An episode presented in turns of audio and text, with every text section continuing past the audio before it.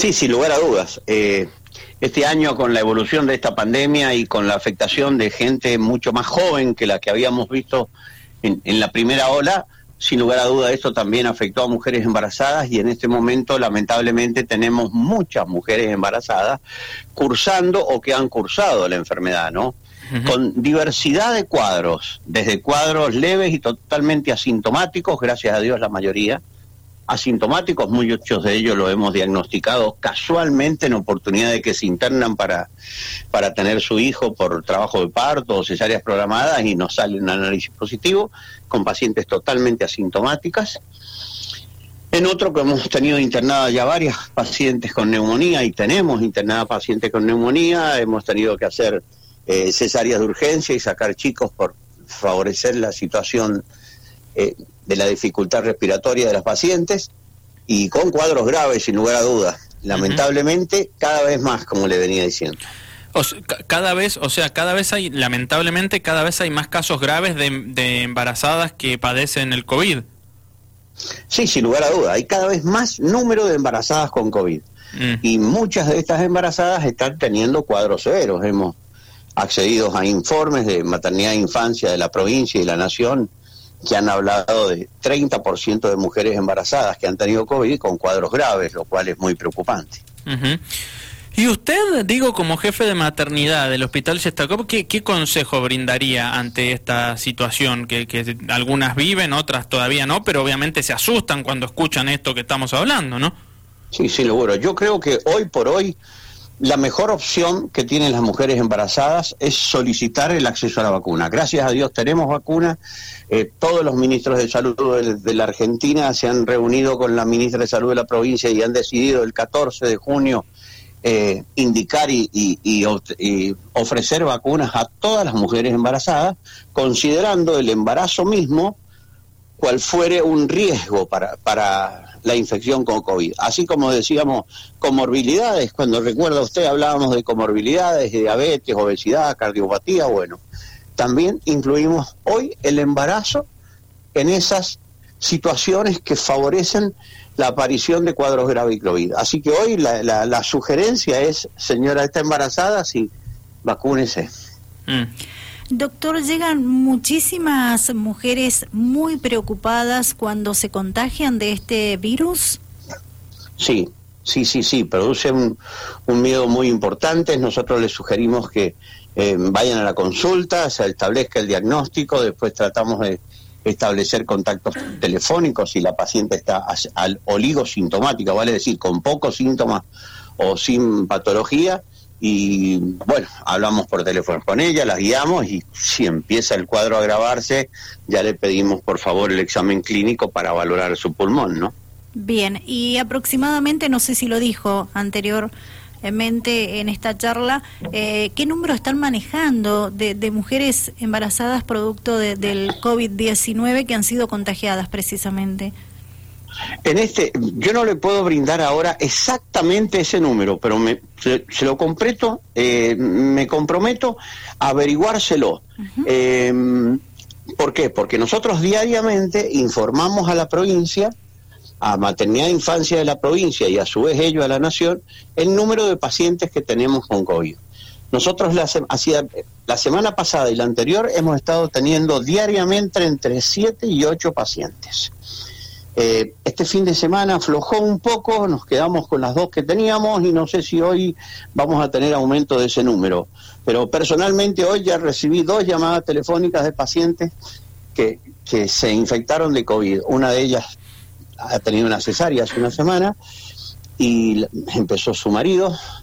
Eh, al quinto día de su cesárea, su marido empezó con síntomas, ya es un contacto estrecho.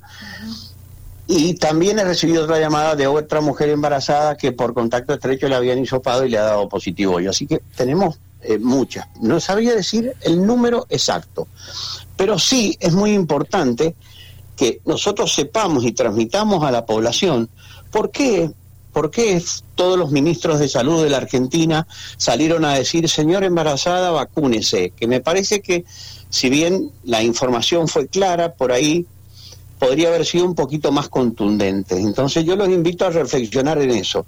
¿Por qué los médicos la mayoría de ellos son los ministros de salud, la mayoría son médicos, infectólogos y demás, ordenaron, aconsejaron, recomendaron vacunarse.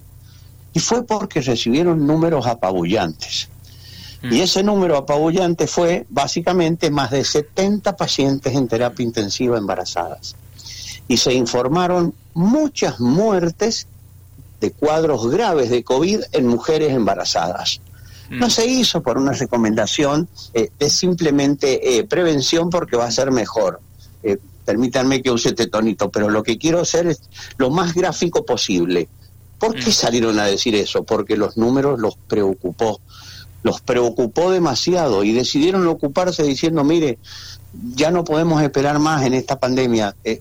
El acto más importante es la vacunación.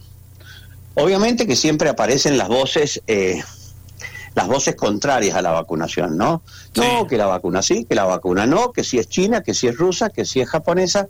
Mire, en definitiva, hay muy poquitos pacientes en terapia intensiva que hayan sido vacunados. Esto es lo importante. Hay muy poca gente grave por COVID en terapia que fueron vacunados son muy poquititos. La gran mayoría no están vacunados. Entonces, no podemos dejar de dudar más en esta situación. Señora embarazada, vacúnese. Muchas de ellas todavía dudan en hacerlo. Está bueno, doctor, el mensaje que está bajando ¿eh? de, de, la vacunación y que encima está aportando datos como bien dice, de que son muy poquitos los casos en terapia intensiva de, de gente con COVID que que esté vacunada, ¿no? La mayoría no están vacunados directamente. Pero digo, porque se ha generado en torno a la vacuna eh, hoy menos quizás por suerte en comparación a cuando empezó a llegar la vacunación, pero todavía hay voces, ¿no? De, de que no, de que yo ni loco me vacuno, que somos conejitos de India, que aquello, que lo otro, no sé qué. Y en definitiva, eh, si queremos lograr la tan importante inmunidad de rebaño de la cual se habla, hay que vacunarse, ¿no? Sí, sí, no le quepa la menor duda. Yo siempre le digo a los que dicen esas a los que dicen y opinan ese tipo de cosas, siempre digo, mire, usted es producto, usted es producto, cada uno de nosotros somos productos de los planes de vacunación en la Argentina. Nosotros no nos hemos muerto de tétanos, de tos convulsa, de difteria, de hepatitis B, no nos hemos muerto de montones de enfermedades, ¿sí? no nos hemos enfermado gravemente de sarampión, gracias a Dios hemos evitado en el mundo o erradicado la viruela, eh, prácticamente la rubiola, gracias a las vacunas. Lo que pasa es que mucha gente se asustó con la velocidad de aparición de vacunas. Y por ahí no explicaron correctamente que hoy en día hacer una vacuna es mucho, pero mucho más fácil y rápido que hace 40 o 50 años atrás. Mm. Cuando nosotros hemos sido niños, en el caso mío tengo más de 60 ya, eh, cuando nosotros hemos sido niños costaba muchísimo hacer vacunas porque se hacían vacunas con virus vivos.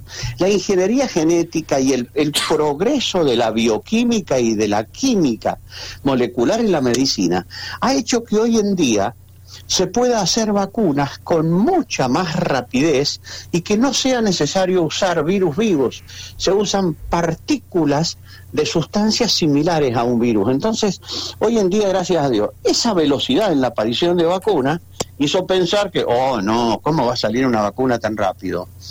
Ahora, si tenemos gente en la Argentina y en el mundo entero, porque, a ver, si miramos un poquito más allá, el mundo entero está sufriendo esta pandemia.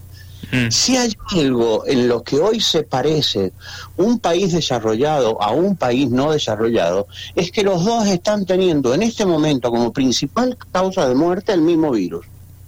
Mm. Seguramente en los países con mejor cobertura y, e infraestructura eh, les va a ir un poco mejor que a los que tenemos menos, pero es curioso que nos esté pasando eso. Entonces, a ver, el mundo entero está hackeado por una pandemia que hoy en día no parece que pueda frenar la otra cosa que no sea la vacuna. Mm. Eh, doctor Miguel Blanco, ¿no? Jefe de maternidad del Hospital Shestakov. Exactamente. Eh, doctor, me imagino también que no está de más mencionar que las embarazadas sigan realizándose los controles correspondientes, ¿no? Que no vayan a dejar por el miedo, digo, por el miedo a la exposición, que no dejen de ir a, las consultas y demás cuestiones. Exactamente, Joaquín, usted ha dado en, en, un punto muy importante. Lamentablemente, muchas pacientes no han ido a hacerse los controles y nosotros venimos diciendo ya hace muchos meses, durante toda la pandemia, no disminuimos en la atención a las mujeres embarazadas. Con nuestros consultorios externos hoy en ALSEC, solo el de alto riesgo en el Hospital Chetacó y en todos los centros de salud, por favor, haga los controles habituales de embarazo. No debe ser la pandemia motivo para no hacer los controles de rutina en el embarazo. Doctor, eh, ¿nos podría recordar, por favor, eh, que sería importante la información para darla a conocer los días que están habilitados los consultorios de maternidad para controles de embarazo, los horarios? ¿Cómo es el sistema de turno? Los consultorios de maternidad para consultas habituales de embarazo, el que funcionaba en el hospital de embarazo normal, lo hemos llevado a la sede de ALSEC, que nos han prestado esas instalaciones, para tratar de en lo posible atender en ese lugar pacientes que no tienen síntomas o que no tienen diagnóstico de COVID. Bien. Las pacientes con COVID las atendemos en el Hospital Shetakov. Y aparte del hospital mantenemos un consultorio que se llama de embarazo de alto riesgo, que es un consultorio que en realidad no es un consultorio a la que la gente acceda eh, voluntariamente, sino que viene derivada por un colega de alguno de estos otros consultorios, ¿verdad? Incluidos los de los centros de salud, que la derivan puntualmente. Nosotros nos manejamos con turnos por teléfono y demás. Eh, eso es consultorio, nunca dejó de atender y ha seguido dándonos muchos frutos. Perfecto. ¿En qué horarios están habilitados. Eso se atiende todas las mañanas en el Hospital Chetacó a las 8 de la mañana. Pero como le iba diciendo, no es un turno al que acceda la paciente eh, voluntariamente, sino que casi siempre se la deriva. Bien. Bien. Perfecto. Bien. Bueno, doctor, a ver, em, como para ir cerrando, ¿qué le diría usted a una embarazada, no? Que que mm, eh, tiene que todavía transitar algunos meses más de su embarazo, que vive eh, paralelamente este tema con el COVID y demás. Eh, y a propósito, algo que no le pregunté, la, buena alimentación y la actividad física, aunque parezca una obviedad decirlo, pero suelen ser importantes en este tipo de, procesos ¿no? Que, sufre el cuerpo. Sin lugar a duda, dieta sana, frutas, verduras, caminatas, lácteos y en lo posible todos los controles de embarazo rutinariamente tener a mano siempre el, teléfono con el médico la tetra que la atiende. Hoy por hoy casi todos nosotros hemos eh, empezado a hacer uso también de, del teléfono y del WhatsApp para ayudar un poco a nuestras pacientes y, favorecer la orientación. Creo que es un momento en el que no se puede discutir este medio de comunicación. Y eh, bueno, cumplir con todas las recomendaciones posibles del embarazo. Y en cuanto a las recomendaciones sociales, mire, barbijo permanente, lavado de manos frecuente, evitar amontonamientos con otras personas de gente, evitar los contactos con personas enfermas, bueno, apelar a la, a la responsabilidad de todos nosotros, ¿no? Bien. Una consulta tal vez personal, pero seguramente quien esté escuchando le va a interesar a saber. Eh, me gustaría conocer quiénes son los profesionales que hoy están trabajando en maternidad, doctor, si los puede mencionar, por supuesto.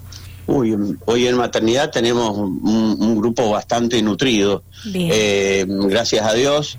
Eh, bueno, somos muchos los médicos, por ahí voy a olvidarme de algunos, pero eh, a ver, el doctor Ferreira, Fagandini, Zambrisi, Fornara Erazo, la doctora Pamela Salinas, bueno, seguramente me voy a, a, olvidar de a olvidar de muchos, ¿no? Inés Cruz Pérez, todos los médicos de guardia, el grupo de médicos residentes, que ustedes saben que, que tenemos una planta importante, tenemos cinco residentes con nosotros que también hacen atención de mujeres embarazadas durante la mañana porque los horarios de guardia ya no hacen más guardias de ginecología por, decisión de la pandemia se lo de las autoridades se los volcó atención de la pandemia en las guardias y en las terapias intensivas el crecimiento de, pacientes clínicos con COVID fue muy importante y, las autoridades tuvieron que echar manos a este recurso.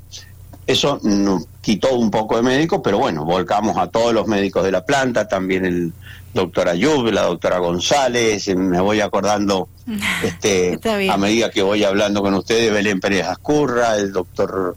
Eh, este, la doctora Aso, doctora de Sousa, que es una médica que recientemente hemos incorporado, que ha venido de Buenos Aires. Bueno, un grupo muy nutrido, gracias a Dios. El doctor Parra. Bien. Perfecto. ¿Cuántos son el número, más o menos, en maternidad? ¿20, 30, 15? Hoy, mm, no, no, no somos tanto, nada más que nos multiplicamos con los horarios de trabajo.